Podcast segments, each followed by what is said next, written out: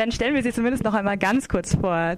Der Historiker Sven Reichert äh, arbeitet nämlich an der Uni Konstanz und hat äh, publiziert zum Thema Authentizität und Gemeinschaft ein Buch zum linksalternativen Milieu in den 70er und 80er Jahren. Und Anlass des Gesprächs ist eben die Buchvorstellung oder eine kleine Lesung heute Abend in der Jus Fritz Buchhandlung um 20 Uhr.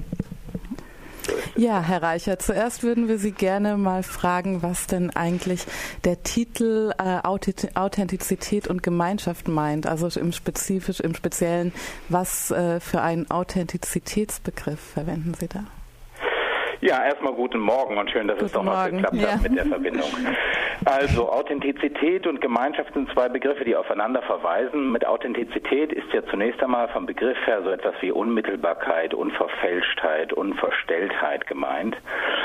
Und was hier wichtig war in den 70er Jahren, ist der Begriff der Entfremdung. Man wollte also gegen die Bürokratie, gegen den Konsum und die Repression, gegen die Kulturindustrie der Medien und der kapitalistischen Arbeit, der autoritären Verhältnisse ein neues, ein anderes Leben, ein unverfälschtes, ein authentisches Leben entwickeln.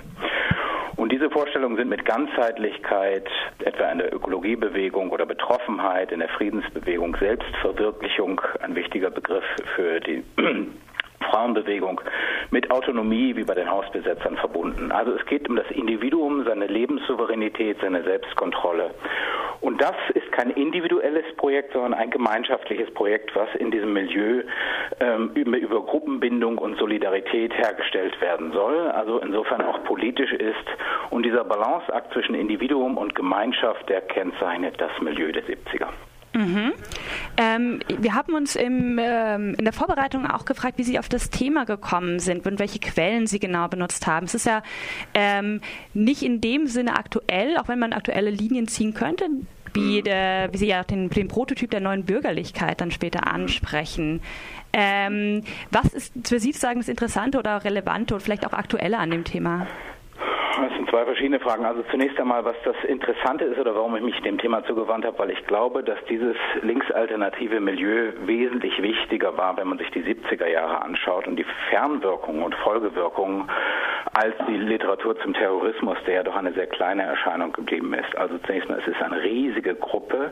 Politik spielt in den 70er Jahren eine herausragende Rolle, übrigens anders als heute, auch im Selbstverständnis der Jugendlichen damals. Und 75 Prozent der Jugendlichen zwischen 17 und 25 hatten große Sympathie für dieses linksalternative Milieu. Das ist das eine, der Umfang. Das andere ist, dass ähm, dieser Umbruch, und jetzt kommen wir schon ein bisschen zu diesem Neoliberalismus, den Sie gesagt, genannt hatten, der Umbruch zur Dienstleistungsgesellschaft, zur Wissen, Wissensgesellschaft hier äh, vorweggenommen wird in diesem, in diesem Milieu. Ähm, und was das Milieu verändert hat, äh, langfristig in der Bundesrepublik, ist auch nicht zu unterschätzen. Bei der Ökonomie sind es eben diese neuen äh, selbstverwalteten Betriebe, auch die Ökolandwirtschaft. In Freiburg gibt es ja unter anderem auch das Öko Institut, was nicht ganz einflusslos geblieben ist. Die Umwelt- und Energiepolitik allgemein, Stadtteil, Wohnpolitik ist verändert worden. Und in der Kultur gibt es so eine Zurückdrängung traditioneller Autoritäten, die eben damals noch sehr stark waren. Und diese neuen antiautoritären Lebenserziehungs-, Wohnverhältnisse, die Informalisierung des alltäglichen Umgangs, Veränderung des Geschlechterverhältnisses, die ist von dort angestoßen worden. Und deswegen glaube ich, ist es wichtig, sich mit diesem Thema zu beschäftigen. Sie haben gerade selbst schon ähm, den Terminus Neoliberalismus genannt. Ja. Ähm, gerade in Theorie, Theorien zur neoliberalen Gesellschaftsentwicklung wird ja ist auch die häufig äh, die Rede von der Selbstoptimierung des eigenen ja. Selbst. Ähm, ja. Können Sie da Parallelen ziehen?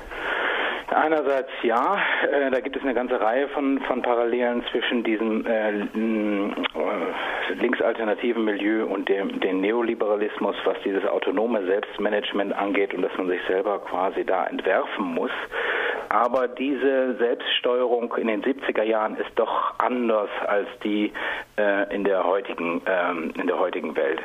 Nicht nur, weil diese Selbstkontrolle damals in der Gruppe freiwillig ausgeübt, würde, ausgeübt wurde und quasi so eine Art von demokratischer Panoptismus entstand und heute diese Selbstoptimierung häufig von außen gesteuert ist, auch unter anderem über die über die Medien. Und damals war diese Selbstverwirklichung, wie man ja eher sagte damals, äh, ein kollektives Projekt zur Veränderung der Gesellschaft. Heute ist die Selbstoptimierung primär ein individuelles Projekt geblieben. Also die fehlende Kommerzialisierung in den 70er Jahren unterscheidet diese beiden Formen der Selbstoptimierung. Mhm. Und ähm, können Sie, ich weiß, Sie beschränken sich sozusagen auf die BRD, äh, aber können Sie ähnliche Beobachtungen auch für Westeuropa anstellen? Also die, generell würde man ja davon ausgehen, dass die, die 68er-Bewegung beziehungsweise alles, die 70er, was danach kam, äh, sich m, praktisch in Westeuropa ähm, ja ausgetauscht hat, gemeinsam entwickelt hat, wie auch immer man das nennen möchte. Also das große Vorbild für, auch für die bundesrepublikanische Linksalternative Scene, wie man damals sagte, war die USA. Also was Musik und Drogen und Landkommunen, Spiritualität, die Presse, die Underground-Presse, die Beat Generation und vieles andere angeht. In Europa selber ähm, hat, gab es auch einen regen Austausch zwischen diesen verschiedenen Formen. Denken Sie etwa nur an die Hausbesetzer, die in Freiburg auch eine gewisse Rolle gespielt haben in den 70er Jahren. Also der Austausch mit den Krakern in den Niederlanden oder den Squattern in London oder den Schweizer Hausbesetzern äh, sind nicht zu unterschätzen. Es gibt, äh, ansonsten müsste man sozusagen unterschiedliche Bereiche durchspielen. Für dieses Spontitum, was glaube ich in Freiburg auch nicht, äh, auch relativ stark entwickelt war, ist Italien, glaube ich, eine wichtige äh, Anregung gewesen. Also diese Idee der Selbstverwaltung in den Centri Sociali, diese Autogestione, mhm. diese Selbstverwaltung eben in Mailand oder Bologna, diese Art von urbanem Anarchismus und unter anderem das, was Sie da haben, nämlich Radio Dreieckland, äh, hat ja nicht unter anderem, hat ja nicht zuletzt auch von Radio Alice und den freien Radiosendern in Italien profitiert. Ja. Ähm, in Ihrem Buch äh, äh, behandeln Sie die Zeit bis etwa Mitte der 80er Jahre, wenn ich mich nicht täusche. Und Sie sprechen davon, dass es Mitte der 80er dann zu, ab, äh, zu einem Zerfall oder einem Rückgang der linksalternativen Szene gekommen ist, ja. womit Sie wahrscheinlich dann auch Ihre zeitliche Eingrenzung äh, Ihrer Untersuchung ja. begründen. Ja. Wie kam es äh, zu diesem Rückgang? Also zunächst mal, wie, wie beobachtet man das? Quellen für meine Untersuchungen sind ja äh, neben also allerlei Selbstzeugnissen auch sehr viele statistische Beobachtungen und diese statistischen Beobachtungen beziehen sich auch auf Selbsteinschätzungen und man merkt, dass die Sympathie, die ich vorhin angesprochen hatte für das linksalternative Milieu Mitte der 80er Jahre langsam und deutlich zurückgeht und neue Jugendkulturen auftauchen. Mhm. Ähm, Dazu zählen auch welche, die es schon in den 70ern gegeben haben, die jetzt aber besonders wirksam werden, etwa der Punk, der äh, mit, der, mit dem Stichwort No Future weniger auf äh, politische Umgestaltung, sondern sozusagen eher auf äh, ja, Protest ausgerichtet war ohne eine Alternative sich zu überlegen. Oder natürlich die Popper, die ganz angepasst waren. Was sind die Gründe dafür, dass diese neue Jugendkultur sich durchsetzt?